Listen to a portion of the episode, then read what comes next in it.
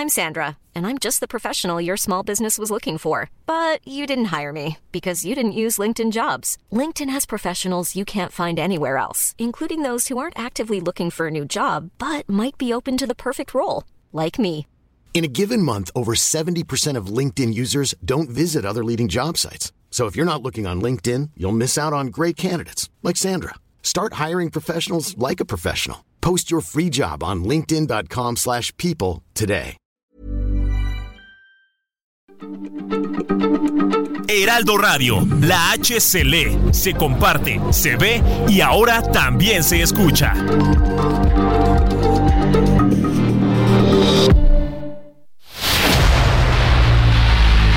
El dedo en la llaga.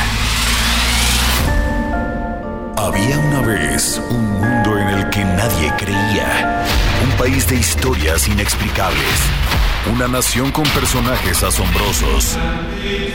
Santo Tomás tenía razón. Hay que ver para creer. El México increíble. Las verdades que duelen. La voz de los que callan. El dedo en la llaga. Infórmate, diviértete, enójate y vuelve a empezar. El Heraldo Radio presenta El Dedo en la Llaga con Adriana Delgado. Sí, deseamos este dendo. ya, ya, ya, mal, ya entrando Ya es mal. jueves, ya es bueno, de este jueves primero de febrero del 2024. Sí empieza el primero de febrero. No manches. No, no, no, bueno. Tendremos que poner el dedo en la llaga, querida. No, bueno, mi querido, es que, que es jueves de economía del terror y Samuel Prieto hoy, hoy está filoso. Filoso. Pero bueno, fíjense que nos vamos a nuestro resumen informativo y regresamos para una muy importante entrevista que tengo aquí en el dedo en la llaga. El presidente Andrés Manuel López Obrador anunció que impugnará el revés a la ley de la industria eléctrica luego de que la Suprema Corte de Justicia de la Nación declaró que es inconstitucional al resolver un amparo y dijo que esto es muestra de que el Poder Judicial está completamente entregado a intereses particulares. Las becas para el bienestar Benito Juárez han logrado disminuir al mínimo histórico el índice de abandono escolar en la educación media superior. En el ciclo escolar 2018-2019, el abandono escolar era del 14.2% y para el ciclo 2022-2023 llegó a 8.7% de acuerdo con la subsecretaria de Educación Media Superior, Nora Rubalcaba Gámez. El programa La Escuela es Nuestra que puso en marcha el gobierno del presidente Andrés Manuel López Obrador, a través del cual se entregan recursos directamente a comités de padres de familia y escuelas para mejoras en planteles educativos, alcanzará una inversión de 84 mil millones de pesos durante cinco años de operación, destacó su titular Pamela López Ruiz. En lo que va de la actual administración se han invertido 80 mil millones de pesos para mejorar las condiciones salariales de maestros y personal educativo, además de la basificación de más de 945 mil plazas, y que tampoco se han presentado paros ni suspensión de clases, así lo dijo Óscar Flores, titular de la Unidad de Administración y Finanzas de la SEP. El presidente nacional de Morena, Mario Delgado Carrillo, informó que a más tardar el próximo fin de semana darán a conocer el resultado de las encuestas que faltan para definir a las candidaturas por mayoría en 14 estados, así como el listado plurinominal de aspirantes a esa Cámara que se definirá por tómbola. La Secretaría de Seguridad y Protección Ciudadana presentará al Instituto Nacional Electoral un plan para proteger a los candidatos a puestos de elección popular a nivel federal. Así lo informó su titular Rosa Rodríguez, quien también dio a conocer que los próximos 6 y 7 de febrero, autoridades nacionales se reunirán con autoridades estadounidenses y ahí manifestarán su opinión sobre el supuesto financiamiento del narcotráfico a la campaña de Andrés Manuel López Obrador en 2006 planteado por la DEA. Estamos aquí al dedo en la llaga, son las 3 de la tarde con 4 minutos y bueno. Samuel Prieto, Banco Azteca es una de las instituciones de banca múltiple más importantes. Claro. No solamente aquí en México ha recibido varios premios este por su prestigio y su solidez, porque además es considerado uno de los mil bancos más importantes del mundo, de acuerdo con la prestigiada publicación de Baker. Así es. Y no ¿Cómo? solo eso, es uno de los motores más importantes, este, considerado así también por The Banker, eh, como eh, impulsores de la economía, no solo en México, sino en toda América Latina. Además fue el único que le dio la verdad. Nadie le prestaba a la base de la pirámide. ¿A qué me estoy refiriendo? A los jornaleros, a los campesinos. Nadie, los bancos decían, no, si tú no tienes cómo respaldar lo que yo te estoy prestando, no hay manera que haga negocios contigo. Y bueno, pues surgió Banco Azteca, que además tiene más de 44 mil este, personas que trabajan en esta institución bancaria. Es correcto. Y tengo la línea al doctor Alejandro Valenzuela, director de Banco Azteca. ¿Cómo está, doctor? Adriana, muy buen día. Samuel, muy buen día. Muchas gracias por invitarnos. Doctor, pues bueno, a ver, sí se lo tengo que decir. Hay unas campañas de desinformación porque, bueno, desde que tenemos redes sociales ya cualquier persona opina, dice y no le importa este desinformar, no le importa desprestigiar. Pero lo que es realmente importante es que Banco Azteca se mantiene firme, exitoso, con dándole empleo a muchas personas y teniendo sucursales en todo el país, incluso aquellos lugares donde la banca tradicional no llegaba. En efecto, la realidad es de que, curiosamente, desde el mes de noviembre del año pasado, empezaron a, suscitar eh, y, a escribir en las redes una serie de opiniones absolutamente falsas, eh, malintencionadas, pues con ganas de poner nerviosa a la gente, sabiendo que Ricardo Salinas ha, sido muy vocal en muchos temas, eh, pues seguramente quisieron algunos de ellos pegarnos por ahí. Y dicen por ahí que la verdad es coja, pero llega. Cuando vean los números del banco, que próximamente los daremos a publicar, en donde se vea el índice de capitalización, se vea justamente el crecimiento de la cartera, su eh, nivel de cartera vencida que es bajo, eh, todos los indicadores que permiten conocer perfectamente si una organización o un banco eh, están correctamente bien gerenciados, si están en buena situación o no. Y entonces no, no me dejó de sorprender que empecé yo también a recibir llamadas de individuos diciéndome, oiga, es, cierto que el banco está mal, es cierto que esto y el otro. Y bueno, pues eh, este tema de los fake news, de las noticias falsas, se empezó a propagar pues, como pólvora. Y claramente nos obligó pues a estar desmintiendo esto pero pues pienso que lo, más importante es que vean que bueno pues el banco está abierto está siempre abierto seguimos operando de manera normal. Eh, sí tuvimos algunos individuos que eh, en, el temor de las cosas sacaron sus depósitos. Pues lo lamento lo lamento por ellos porque el servicio que tenemos de, un banco que está siempre abierto los siete días de la semana 12 horas y además está la, la banca por internet eh, permanentemente a su disposición y obviamente productos muy interesantes para que puedan trabajar con nosotros, pues se dejaron llevar por esos falsos rumores. Eh, y pues, tristemente vamos a buscar eh, la forma de que se den cuenta de que cometieron un error. Pero eh, aprecio mucho la llamada porque qué bueno que se, podamos dilucidar estos temas yo no estaría dando la cara de otra manera, sino sabiendo que tenemos un banco perfectamente capitalizado, un banco fuerte, un banco que sigue creciendo, un banco que, como lo comentaba usted, atiende a la base de la pirámide, a, a todo el, sector popular mexicano, que ningún otro banco, hasta que este banco nació hace 22 años, eh, se puso a atender. Tenemos una base de clientes que ronda los 30 millones de individuos, eh, para muchos de ellos cercano al 70-75%, hemos sido su primer su primera experiencia bancaria porque no se querían acercar a ningún otro banco por temor justamente a la pedantería que muchas veces tiene la banca. En fin, eh, creo que bueno, estos temas se tienen que dilucidar y ojalá y encontremos a los responsables porque eh, hacer esto es, es más, está penado por la ley. Claro, y a fondo, Samuel Prieto. Así es, eh, doctor, buenas tardes. Justamente hablando y abundando en estos eh, números eh, muy importantes del Banco Azteca, bueno, a lo largo de su historia, que vamos, tal vez es corta en términos de, años, pero muy amplia en términos de, cobertura, pues hay 30 millones de mexicanos por lo menos que sin Banco Azteca jamás hubieran tenido una experiencia bancaria. aunado a esto, bueno, está claro y está documentado incluso por el Fondo Monetario Internacional que es un motor de la economía muy importante, no solo en México, sino en el continente.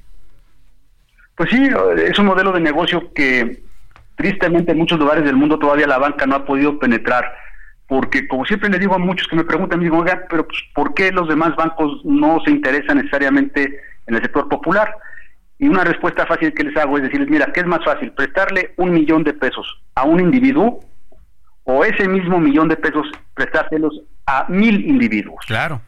pues obviamente prestárselo a un individuo es mucho más fácil monitorearlo, asegurarse de que eh, ese dinero eh, se, lleve a, buen puerto con un menor riesgo, etcétera, y monitorear a mil individuos con ese mismo recurso, pues implica una estructura y una forma de operar muy distinta. Y eh, los bancos prefieren muchas veces evitar ir por mil individuos y mejor con un individuo prestar ese millón de pesos. Y sigue siendo exactamente el mismo millón de pesos. Nuestro rol ha sido atomizar, democratizar la banca para llegar a todos los rincones donde con anterioridad a este banco todavía nadie había accedido y el crédito muchas veces se daba eh, de manera informal a través de aciotistas y gente que abusaba de ellos. Otro tema que no se dice mucho, pero hemos realmente trabajado intensamente porque sabemos que es fundamental, es la educación financiera. De nada sirve proveer buenos servicios financieros si la gente, el cliente no entiende justamente lo que es el depósito, lo que es el sistema de pagos, lo que es un crédito, eh, porque su dinero está protegido también por el IPABA, hasta por 3 millones de pesos hoy en día más o menos eh, la tasa de actualización. O sea, desde que están, deben estar tranquilos y que además la, información que se provee está monitoreada permanentemente por la Comisión Nacional Bancaria de Valores, por la Secretaría de Hacienda, por el Banco de México, y si ninguno de ellos está diciendo algo sobre el banco o que se sospecha que hay algún tema sobre el banco, como ya, ya, lo observamos en el pasado, pues quiere decir que el banco está bien. No, y la Comisión Nacional Bancaria ha sido enfática en señalar que Banco Azteca se mantiene firme, fuerte. Pues digo, este, porque ellos tienen nuestros indicadores que, mes con mes los tenemos que reportar. Si hubiese algo, pues los primeros en manifestarlo serían ellos, ¿verdad? Entonces, tristemente, las redes lo que están haciendo es desinformar a, a muchos mexicanos. Hay gente maliciosa que quiere hacer daño, luego a través de los chatbots y, todos estos temas que replican la información, eh, tristemente, probablemente también usando la inteligencia artificial malignamente, lo único que quieren es poner a la gente nerviosa.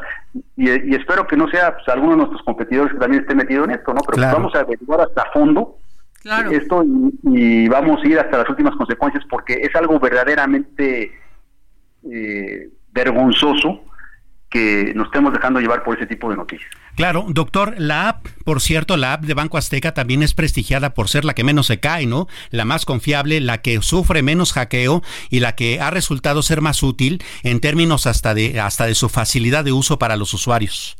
Bueno, pues cuando vemos que hay 22 millones de mexicanas y mexicanos que nos usan todos los días permanentemente, pues yo les preguntaría a ellos eh, justamente el por qué y creo que hemos hecho un producto que es accesible, que es fácil de eh, operar y que les permite a ellos pues llevar a cabo todas sus operaciones financieras con toda la tranquilidad y seguridad que implica una, una institución eh, que además trabaja muchísimo para prevenir los problemas de la ciberseguridad, que hoy en día es de lo que más atentan contra los bancos, ¿verdad? Claro. Pues doctor Valenzuela, es muy clara lo que nos, nos comenta, así que a todos aquellos que nos escuchan, Banco, Banco Azteca se mantiene fuerte, abriendo todos los días, dando más de 40 mil empleos en todo el país, con sucursales en todo, en las, hasta las zonas más recónditas, y gracias por tomarnos la llamada.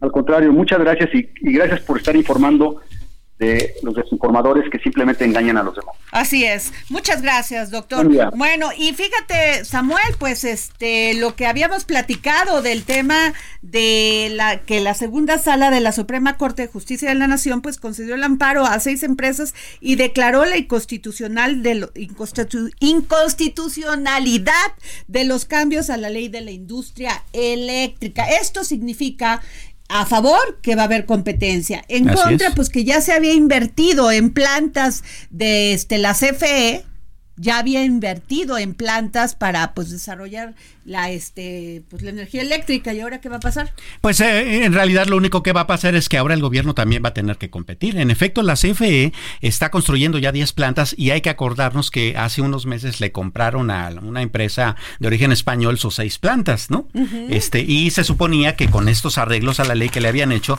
pues la CFE tenía garantizado el 54% del mercado pues para lo cual no iban a tener que competir. Ahora estas plantas también van a tener que entrarle a las subastas pues, eh, lo cual es muy bueno no o sea, a ver, pues, como dice mi mamá,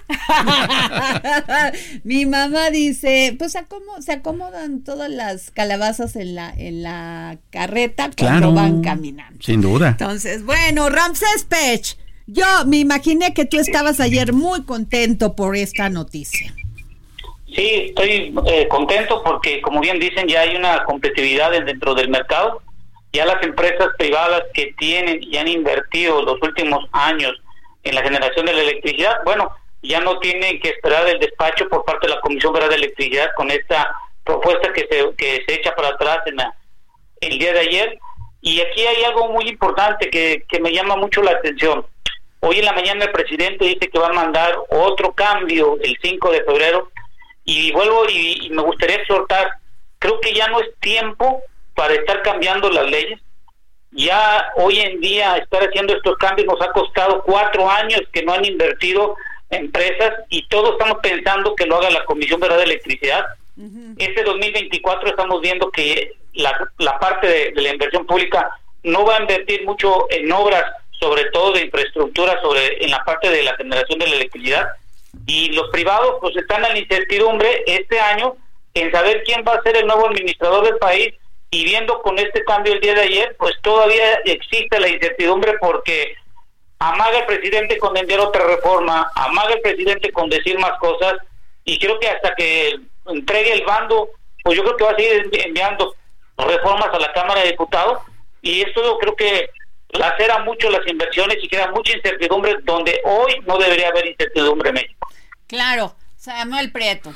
Este, Ramsés, en términos internacionales, parece que por ahora podría tal vez haber un respiro en lo que tiene que ver con las controversias que están manejándose justamente por la eh, política energética mexicana en el marco del tratado, el TEMEC, pero también eh, está la incertidumbre de no solamente quién va a ganar la elección presidencial mexicana, sino que si en Estados Unidos ganan los republicanos, viene primero el ajuste del TEMEC en 2026, pero antes de eso, suponiendo que ganara el señor Trump, pues entonces también tenemos un severo problema ahí con el proteccionismo de él y su eh, agresividad contra las políticas mexicanas, ¿no?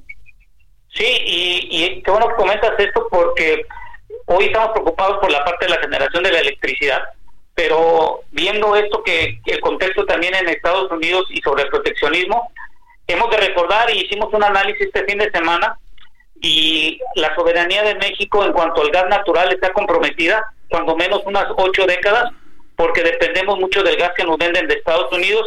Y ahora si en el TEMEC, en dado caso, no se llegase a firmar, tenemos que recordar que el gas natural no, no, no, se paga arancel ni nada por el estilo, México no cobra ni nada por el estilo, pero el problema va a ser ahora es, como ya lo dijo el presidente Biden, imagínate que con cinco mil personas cierran la frontera, imagínate con cualquier inconveniente que diga el presidente de Estados Unidos, ¿sabes qué? Deja de estar enviándole gas natural a México, cuando menos unos cinco días, pues va a ser el acabote porque nosotros solo tenemos para almacenar dos días a tres días, e imagínate que el 60-65% de la generación de la electricidad depende mucho del gas natural de Estados Unidos.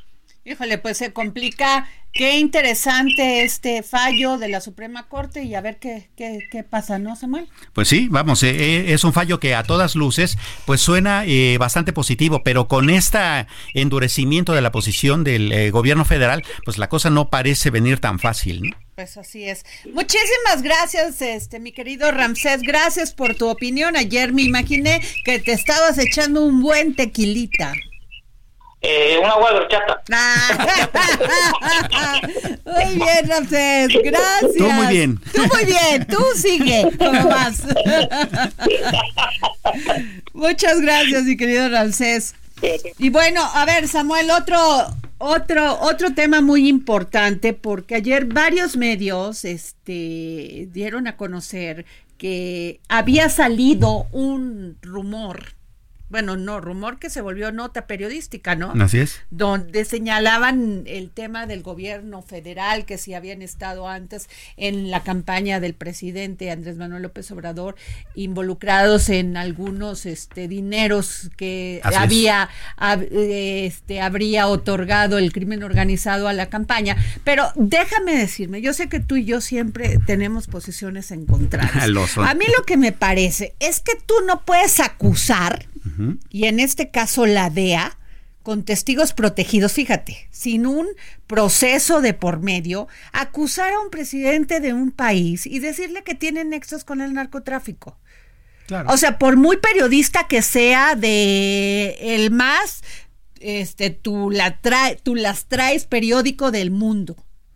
a mí me pareció que eh, fue una aseveración muy, muy grave, Samuel.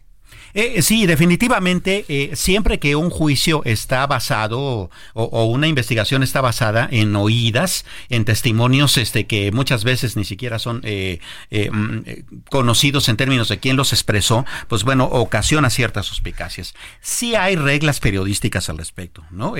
a nosotros en la primera, en, en, el primer semestre de periodismo nos enseñan que si tú vas a dar un dato, entonces lo tienes que confirmar por lo menos con dos fuentes independientes entre sí, ¿no? Para confirmar. Claro, pero. Pero, este no significa que sea del todo irreal, significa que hay algo que hay que investigar, pero de eso a lanzar una acusación hay diferencia. pues el presidente dijo que va de, o sea, que está pensando en su en una denuncia y que le prueben que se lo prueben, a ver. quien acusa tiene la carga de la prueba, pues, ¿no? A ver, ya que fueron muy, muy duchos para, para involucrarme en esto, vayan y compruébenmelo. Claro. A mí me pareció muy grave y tengo la línea David Saucedo. David, ¿cómo estás? ¿Qué tal, Adriana? Quiero saludarte aquí en la auditoría de tus órdenes. Oye, pues tú qué, ¿cómo ves esto? Porque tú eres un especialista en todos los sentidos. A mí me pareció grave, pero a ver, danos tu opinión. Bueno, el periodista Tim Golden, en este caso, se lindó bastante bien. Lo que hizo fue presentar información de una investigación en curso que no culminó, que él mismo reconoce que no se avanzó más y que no vincula directamente al presidente Andrés Manuel López Obrador, sino a personajes, a personas de su entorno cercano, algunos muy conocidos de todo nuestro auditorio, como el famoso Nico, eh, una persona que se hizo célebre eh, por eh, haber ascendido dentro de la Administración Federal a partir de una de un cargo operativo que empezó teniendo como de chofer.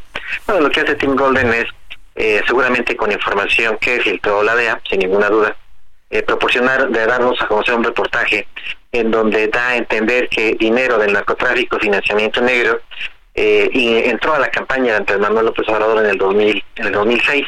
Sin embargo, desde el inicio del reportaje, él mismo señala que no encontró ningún rastro indicio que eh, hiciera suponer que el presidente, bueno, el entonces candidato actual presidente, tuviera conocimiento de estos recursos y que más bien los señalamientos van hacia personajes de su entorno cercano. Como es fácil suponer, de la oposición de inmediato retomó esta información, eh, tratando de hacer ver que el reportaje implicaba directamente al presidente, no es el caso. Sin embargo, por supuesto que eh, el, comentario, la aseveración pega en la línea de flotación de la imagen del, del presidente. Me parece que está en estos momentos lanzando una estrategia de control de daños, de la cual él, es muy hábil. Habrá que recordar que en, su momento también otros eh, otras revelaciones periodísticas de alta envergadura sí afectaron la imagen presidencial. Habrá que preguntarse si este esta revelación que evidentemente proporcionó la DEA al presidente, al, al periodista Tim Golden, tiene algún móvil político, me parece que sí lo es, con el objeto de presionar al gobierno de México para eh, que siga eh, tomando en consideración las directrices de Washington en el combate a la inseguridad y también en el manejo de los flujos de migrantes centroamericanos que están entrando hacia los Estados Unidos vía México y que el gobierno norteamericano exige que les ponga un freno. Samuel Preto, tenemos un minuto y medio, por favor. Sí, bueno, sí, eh, justamente hablar en 40 segunditos de esta cuestión llama la atención que fueron tres medios, ¿no? Eh, por un lado, ProPublica, justamente con Tim Golden, periodista galardonado con dos Pulitzers, eh, escritor senior de The New York Times durante muchos años, pero también Steven Dudley en, la parte de Inside Crime y en uh, Deutsche Welle, ¿no? La alemana, mediante Anabel Hernández. Parece ser una estrategia Sí, por supuesto, con el objeto de difundir esta información que difícilmente habría podido circular, de manera libre en México, seleccionan medios internacionales para que tenga un mayor impacto, que los medios en México recuperen la información y que a su vez se convierta también en nota en los Estados Unidos. Sin ninguna duda se trata de una investiga, investiga mediática de las autoridades en Estados Unidos, pero no creo que de Washington, más bien de los sectores más duros y recalcitrantes del aparato de seguridad de los Estados Unidos. Muchas gracias, mi querido David Saucedo, especialista en seguridad pública y consultor de programas de gobierno. Gracias, como siempre, por tu valiosa opinión. Muchas gracias, les mando un abrazo. Bueno, nos vamos a un corte, regresamos Samuel Prieto aquí al dedo en la llaga. el color de... Sigue a Adriana Delgado en su cuenta de Twitter arroba Adri Delgado Ruiz. Además, te invitamos a enviar tus opiniones y comentarios en texto o por mensaje de audio a través de WhatsApp al 55 2544 3334. Y si quieres escuchar El Dedo en la Llaga de El Heraldo Radio, en cualquier momento y donde quiera que te encuentres, descarga el podcast disponible en Spotify y iTunes.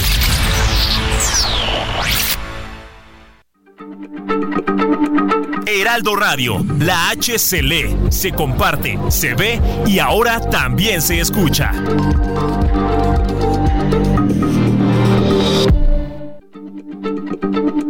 Heraldo Radio, la H se lee, se comparte, se ve y ahora también se escucha.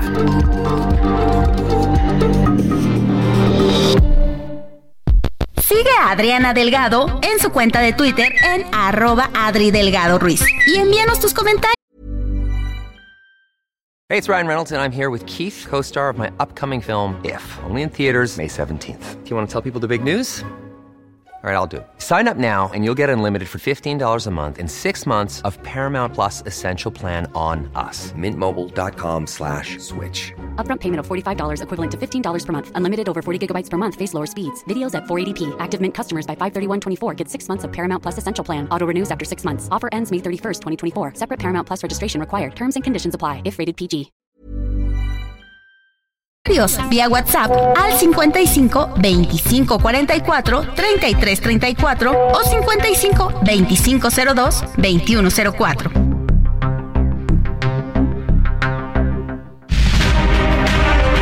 Presidente Andrés Manuel López Obrador anunció que impugnará el revés a la ley de la industria eléctrica luego de que la Suprema Corte de Justicia de la Nación declaró que es inconstitucional al resolver un amparo y dijo que esto es muestra de que el Poder Judicial está completamente entregado a intereses particulares. Las becas para el bienestar Benito Juárez han logrado disminuir al mínimo histórico el índice de abandono escolar en la educación media superior. En el ciclo escolar 2018-2019, el abandono escolar era del 14.2% y para el ciclo 2022-2023 llegó a 8.7% de acuerdo con la subsecretaria de Educación Media Superior, Nora Rubalcaba Gámez. El programa La Escuela es Nuestra que puso en marcha el gobierno del presidente Andrés Manuel López Obrador, a través del cual se entregan recursos directamente a comités de padres de familia y escuelas para mejoras en planteles educativos, alcanzará una inversión de 84 mil millones de pesos durante cinco años de operación, destacó su titular Pamela López Ruiz. En lo que va de la actual administración se han invertido 80 mil millones de pesos para mejorar las condiciones salariales de maestros y personal educativo, además de la basificación de más de 945 mil plazas, y que tampoco se han presentado paros ni suspensión de clases, así lo dijo Oscar Flores, titular de la Unidad de Administración y Finanzas de la SEP. Y regresamos aquí al dedo en la llaga y bueno, no se olviden por favor porque hoy tengo una entrevista muy importante con Miguel Torruco Márquez. Así es. Secretario de Turismo, Samuel. Además, déjame decirte que qué agradable es. Es muy agradable, sí. Muy agradable, conocedor de este sector y además, bueno, tiene todos los años en este sector. Este, él fundó siendo muy joven una escuela de turismo Así es. para para que este para pues la gente que quería este, entrar a este sector y dar servicios y este y bueno y de ahí pues ha tenido una carrera una trayectoria ascendente como empresario del sector turístico. Sí, claro, es de esos funcionarios, muy pocos, que no son políticos, sino que vienen de entender bien el sector en el que están encabezando, ¿no? No sabes qué agradable, se sentó y me- o llegó al lugar donde hacemos las entrevistas, que es el Club de Periodistas de el centro de la ciudad, que está en la calle de Filomeno Mata. El Club de Periodistas que se encuentra en la calle de Filomeno Mata y que además gracias a Celeste Sáenz que nos hace el favor de prestarnos estas instalaciones. Así es, sí. Yo lo quiero decir con mucho gusto porque y con mucha emoción porque Celeste se ha portado con este programa El Dedo en la Llaga de manera así, intachable, impecable, divina, solidaria. Así es, sí, sin ¿no? duda. Y bueno, eh, déjenme decirles, Samuel, que tengo tres pases dobles. Tres pases dobles para el juego de Pachuca contra, a ver, en, a ver, déjenme decirles porque yo, a ver, contra los Pumas, seguramente. sí, pues, pues, exacto. Pumas contra Pachuca del próximo 3 de febrero de a las 12 del día. 3 de febrero, que es sábado. Sí, este sábado, este, el pasado Ah, mañana. bueno, este sábado. pues es Pumas contra Pachuca. Y quiero que en este momento a las primeras tres personas se van a llevar estos pases dobles, que me digan dónde, en qué calle está el Club de Periodistas de la Ciudad de México. Y lo acabas de decir. En este momento, ya, uno, dos, tres. Luego no me digan que no estuvieron atentos, ¿eh? ¿Dónde se encuentra el Club de Periodistas de la Ciudad de México? En este momento. Bueno, Samuel, y ya tengo en la línea Abis- Abimael, a ver, Abimael Zavala, abogado especialista en delitos fiscales. Abimael, ¿cómo está? Muy buenas tardes. Gracias por tomarnos la llamada para el dedo en la llaga. Buenas tardes, Adriana. Muchas gracias a ustedes por la invitación. Gracias. Oiga, yo quiero su opinión porque la Fiscalía de Jalisco ha iniciado 819 carpetas de investigación en las que 1.197 personas reclaman que les sean devuelto, devueltos más de 565 millones de pesos, ya que reclaman ser víctimas del fraude financiero cometido por, cometido por la empresa Just Holding. Sí, Adriana, mira, este es un tema muy interesante porque creo que nada más está abordando una vía que es la vía penal, donde todas las personas que hicieron aportaciones a cambio de un rendimiento, pues fueron defraudadas.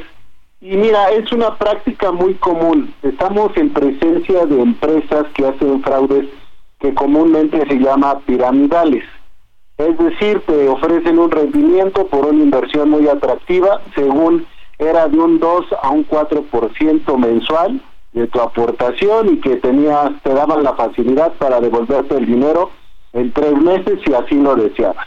Entonces juegan con esta con esta esperanza, obviamente al principio lo hacen porque están captando recursos, tú haces la aportación, te pagan tu interés, pero porque otra persona ya hizo otra aportación hasta que finalmente el dinero se consume, se acaba y ya no hay forma y es lo que sucede. Entonces tú como afectado, pues eres víctima de un delito de fraude, vas a la fiscalía, lo denuncias, se hacen, se hacen las investigaciones y al final, ¿qué crees que va a suceder? Que ya no hay dinero, y que pues lo siento para todas las personas, este, fueron víctimas de este fraude y no hay cómo devolverles el dinero.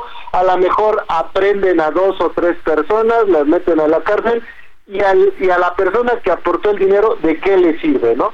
Ah, pues si ya está en la cárcel, ¿y quién me va a regresar mi dinero? Claro. Aquí hay una cuestión interesante. Mira, esa es una cuestión penal. Todas las empresas que ofrecen al público en general darte un rendimiento de una aportación que tú realices, deben estar autorizadas por la Comisión Nacional Bancaria y de Valores. No cualquier empresa puede publicitarse en Internet y decirte, ¿sabes qué? Aporta una cierta cantidad de dinero y yo te voy a dar un rendimiento. Eso no se puede hacer. La ley de instituciones de crédito establece que todas esas empresas deben estar autorizadas por la Comisión Nacional Bancaria y de Valores.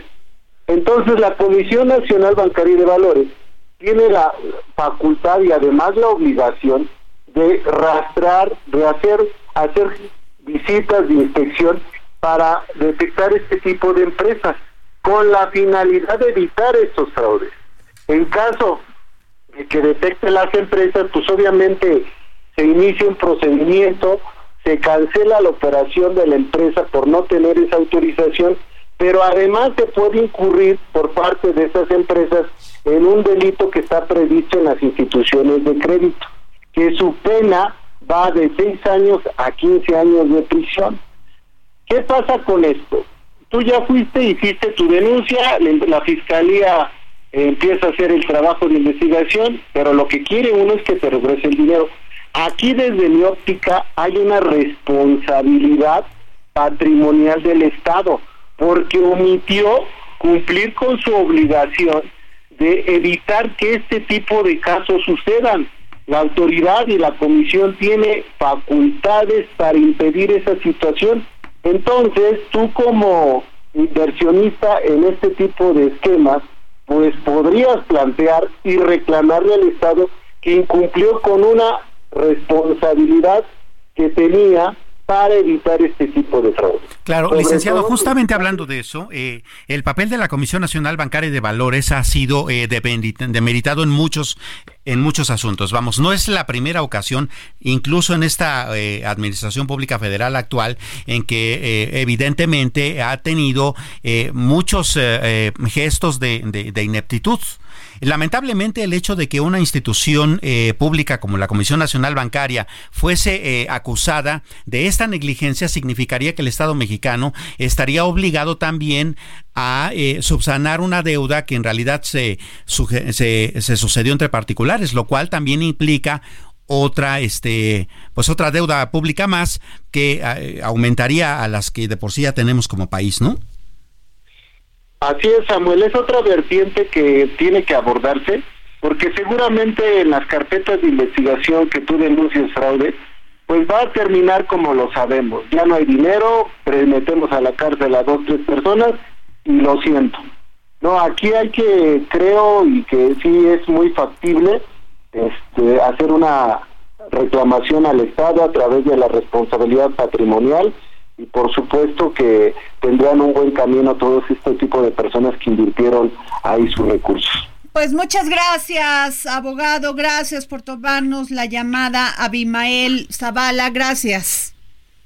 Hasta luego, que estén muy bien, Adriana Samuel. Un saludo para ustedes. Qué terrible, Samuel, esto de esta empresa Joss Holding que cometió este fraude en Jalisco, porque muchas personas son adultos mayores que creen en estas empresas, en los planes de, rendimiento que les dan, y luego resulta que es un esquema Ponzi.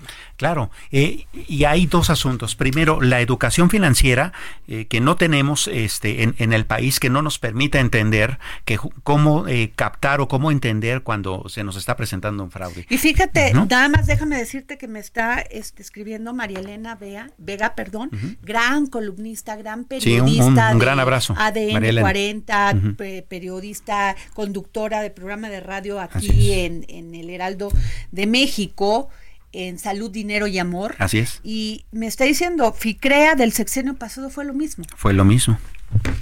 Y no se hizo nada. Exactamente, ese es el gran problema, que eh, se desmanteló por completo la operación técnica de la Comisión Nacional Bancaria de, Valores. Muchos de sus, este, de sus grandes cuadros que tenía, de las figuras entrenadas de años, salieron de la comisión cuando se dieron todos los recortes presupuestales y cuando todo el gobierno pues fue pasado por la rasuradora. Y entonces ahora su capacidad técnica está tan limitada que no es posible siquiera que ellos tengan la mínima capacidad de detectar algo tan simple, porque en realidad es simple, como un esquema esquema Ponzi. ¿No? Sí, pues, eh, algo está fallando porque a mí me parece que no te des cuenta en estos tiempos que alguien está cometiendo un fraude de, tan, de tal magnitud es porque hay muchos ojos que no quieren ver para allá. Sí, sin duda. Así de sencillo. Y también otro tema, Samuel, el de Unifin. Unifin, que ese es otro fraudezote, ¿no? A ver, y, y, es que, ¿qué pasa? O sea, como que no vemos a los, a los delincuentes, a la mafia organizada, a la delincuencia organizada, y tampoco vemos a estos que son de delincuencia organizada, pero de cuello blanco. Exactamente, ¿no? Y entonces ahí tenemos de nuevo cómo eh, eh, termina el concurso mercantil de una SOFOM, más que eh, pues está metida en todo un asunto, en toda una trama muy intrincada de fraudes este pues bancarios, ¿no? encabezadas por supuesto por Rodrigo Leboa y pues sus socios, ¿no? Sus, sus consejeros ahí en, en esta eh, empresa eh, financiera, ¿no? Que lo hicieron a través de pues un fraude bancario y bursátil que sin duda va a ser el más escandaloso del sexenio y vaya que hemos tenido bastantes, ¿no? No, bueno, a por eso te digo, a mí me parece que como que no ves a, la, a los delincuentes en los estados y a esta delincuencia organizada, los narcotraficantes, y tampoco ves a la delincuencia organizada haciendo este, cometiendo este tipo de fraudes. Eh, y pues pasan así como que nadie los vio, Samuel. ¿No tiene que ver eso la Comisión Nacional Bancaria? Sí, ese es su trabajo. Entonces, ¿por qué no la ve? Ese es lo ese es el gran problema, ¿no? Y es que la, la Comisión Nacional como tal está desmantelada. ¿No? Muchos de los técnicos que trabajaban ahí, muchos de los eh, eh, estrategas, muchos de los que entendían muy bien cómo es el teje y maneje del sistema financiero, se fueron. O sea, me estás diciendo que estamos en manos de personas que no tienen la capacidad. De verdaderos ineptos, en realidad. ¿En serio? Sí, sí, sí, por supuesto por supuesto. Es terrible lo que me estás diciendo. Sin duda alguna, sin duda alguna, porque bueno, eso es lo que ha ocasionado justamente que ocasionen eh, que pasen fraudes como el de Unifin, como lo de Ficrea, como lo de esta financiera, como este el asunto de cómo se perdió el banco este FAMSA, por ejemplo, tú te acordarás que también hubo un problema de descapitalización. Vamos, hemos tenido muchos escándalos a lo largo de esta administración y la anterior que no hablan de otra cosa más que del hecho de que la Comisión Nacional Bancaria tiene una incapacidad técnica para poder eh, siquiera eh, entender, digamos, de primera vista cuando está sucediendo algo en el sistema Oye, bancario. Y hablando de la Comisión Nacional Bancaria y de valores, hay 25 mil millones de pesos dentro de cuentas que llevan inactivas casi tres años. Y al aprobarse la ley de la reforma, bueno, aprobándose, se aprobó la reforma a la ley de instituciones financieras, ese dinero se destinará a las Fuerzas Armadas mexicanas. Así ¿Por es. qué a ver, platícame por qué están inactivas y por qué nadie las reclama. Ah, eso es bastante interesante. Eh, es una especie de gasto hormiga. ¿No? Eh, a ver, eh, ¿no? Estoy empezando a ponerme así con los pelitos. Bueno, yo no tengo, pero no, así como a empezarme, no, estoy empezando a enojarme. Son 25 mil millones, pero la verdad es que se trata de morralla. ¿A qué me refiero? Son estas cuentitas en que de repente, por ejemplo, no sé, tu empresa te paga a través de un banco, ¿no? Tu, tu, tu empleador, okay. ¿no? Entonces te dan tu tarjeta de débito, pero de repente te cambias de trabajo, tu nuevo empleador te da otra tarjeta de débito de otro banco y te olvidas de la que tenías. Y esa tarjetita, pues la dejaste con 100 con 200, con 500, ah, con mil pesos. Pero se te olvidó que la, que la tenías, pues, ¿no? ¿cuál? pero morrayita bueno, no, mi querido Samuel, bueno, pues, son 25 mil millones de pesos. Exacto.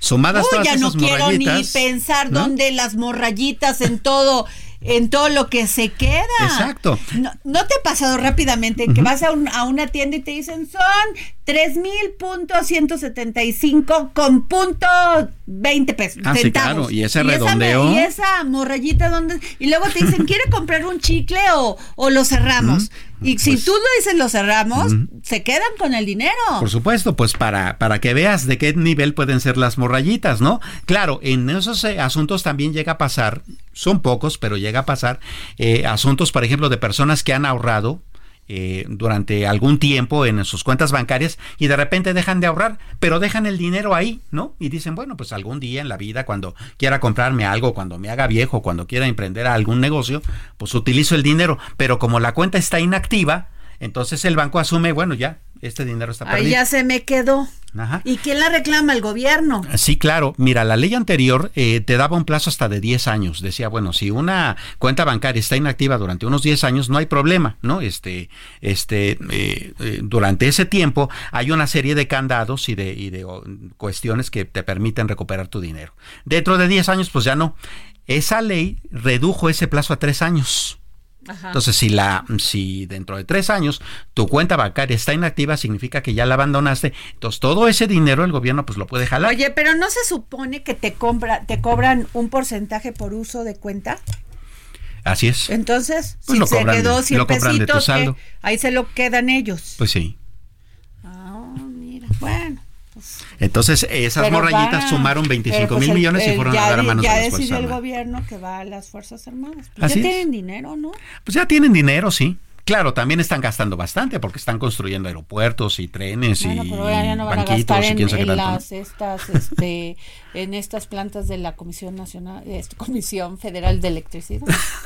bueno, a ver, déjame rápidamente este Samuel, porque fíjense que este jueves se estrenó el episodio número 10 del podcast de Tatiana Cloutier, La neta con Tatiana y los vocerones. Bueno, pues yo les digo que si quieren enterarse este pues de las propuestas y los debates que arma Tatiana, porque la verdad es bastante polemista, Tatiana Cloutier, pues lo pueden escuchar por el, este por streaming con Spotify y su canal de YouTube. Y también hoy se estrena otro episodio de la segunda temporada del podcast de Claudia Sheinbaum. Ah, interesante. A eso me parece buenísima porque estuvieron varias mujeres, Leti Varela, activista de Asociación Civil, Hogar Lubina, Karen Nava y Samia Climos, rescatista y directora de la Fundación Toby respectivamente, quienes compartieron una emotiva conversación sobre perritos, peludos, ya ves que les llaman. Así es, o lomitos les dicen también, ¿no? Que han sido abandonados por sus propias familias y refuerzan el mensaje de la adopción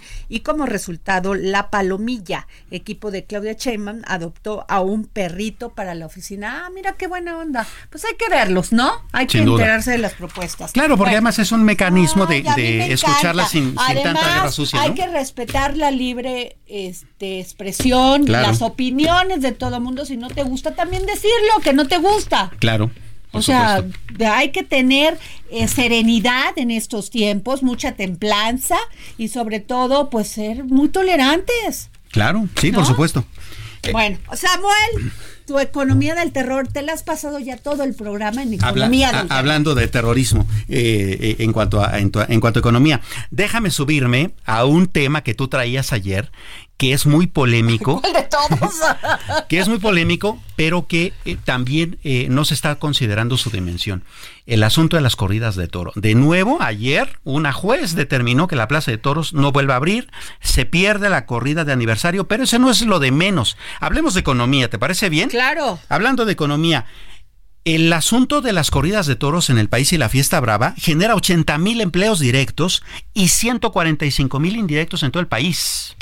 Estamos hablando de una industria, de un espectáculo que genera 7 mil millones de pesos al año, con todos los impuestos que eso significa. ¿No? Entonces, sí, de repente estamos reduciendo el debate a si debería o no salirle sangre a un toro, si debería o no abrirse la plaza de toros, pero nada más, por ejemplo, en un fin de semana en donde la plaza de toros abre, son la diferencia entre empleos que hay y no hay es de 500.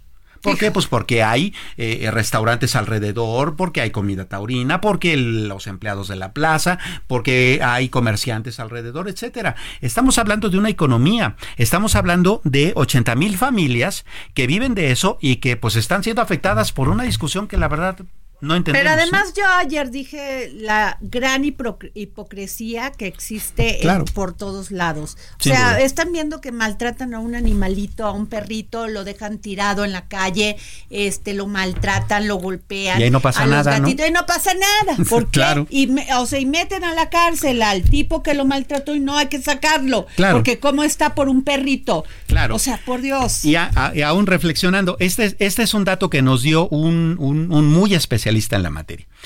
Si las corridas de toros desaparecen en el mundo, la raza de toros que se utiliza para eso se extingue. Se extingue. Claro.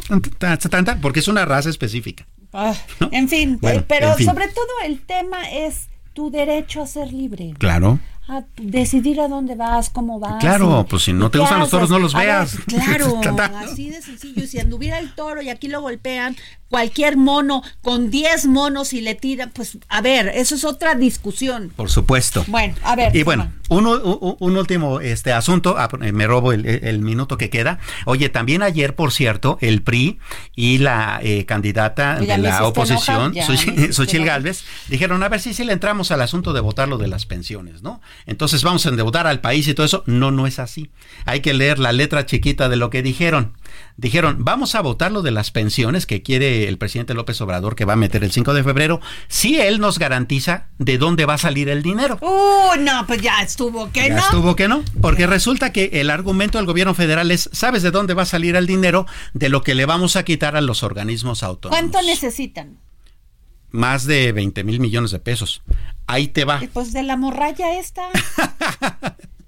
sí, pero anuales. Ah, bueno. ¿no? Ah, eh, ah, te lo pongo así. Te lo pongo así. Vamos a suponer que todo el presupuesto público de este año sean 100 pesos. Si hablamos de que todo el presupuesto público son 100 pesos, entonces el presupuesto de los organismos autónomos es de 1.38 pesos.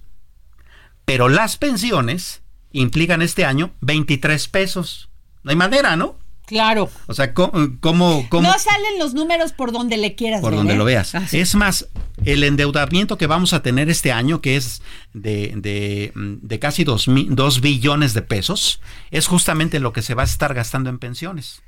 Si se aumentan, como además busca el presidente, que es un aumento bastante considerable, pues vamos a hipotecar al país. Pero volvemos a lo mismo, Samuel, de nada sirve que le subas las pensiones si no tienes, si tienes que pagar tu medicina, tienes que pagar tu, de estar mejor atendido porque te enfermaste. Y no solo eso. Porque tienes que pagar una escuela diferente para que tus hijos aprendan porque la que, la que te da el gobierno, Claro. pues no funciona para nada, no Claro. sirve para nada, no genera emprendedores, no genera jóvenes con una ambición sana de querer de- tener un desarrollo económico del país. Bueno, ya. Exacto, eh, no se trata, no se trata de corregir ya hasta que ya estás viejo, corrige antes desde las Pues Sí, oportunidades, por ¿no? eso, pues, Ese si sí no sería un programa social. A ver, la gente que tiene un poquito, que es clase media, mejor dice, este, voy a mandar a mis hijos a otra escuela porque aquí no, simplemente los maestros no toman, no, no son serios. Claro. Así de sencillo.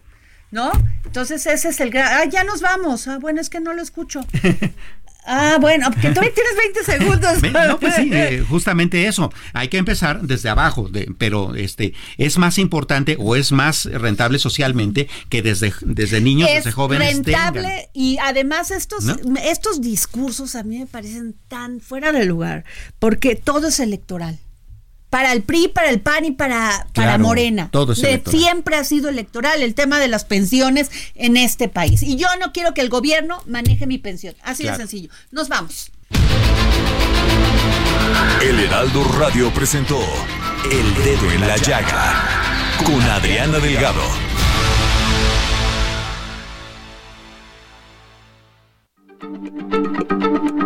Heraldo Radio, la H se lee, se comparte, se ve y ahora también se escucha.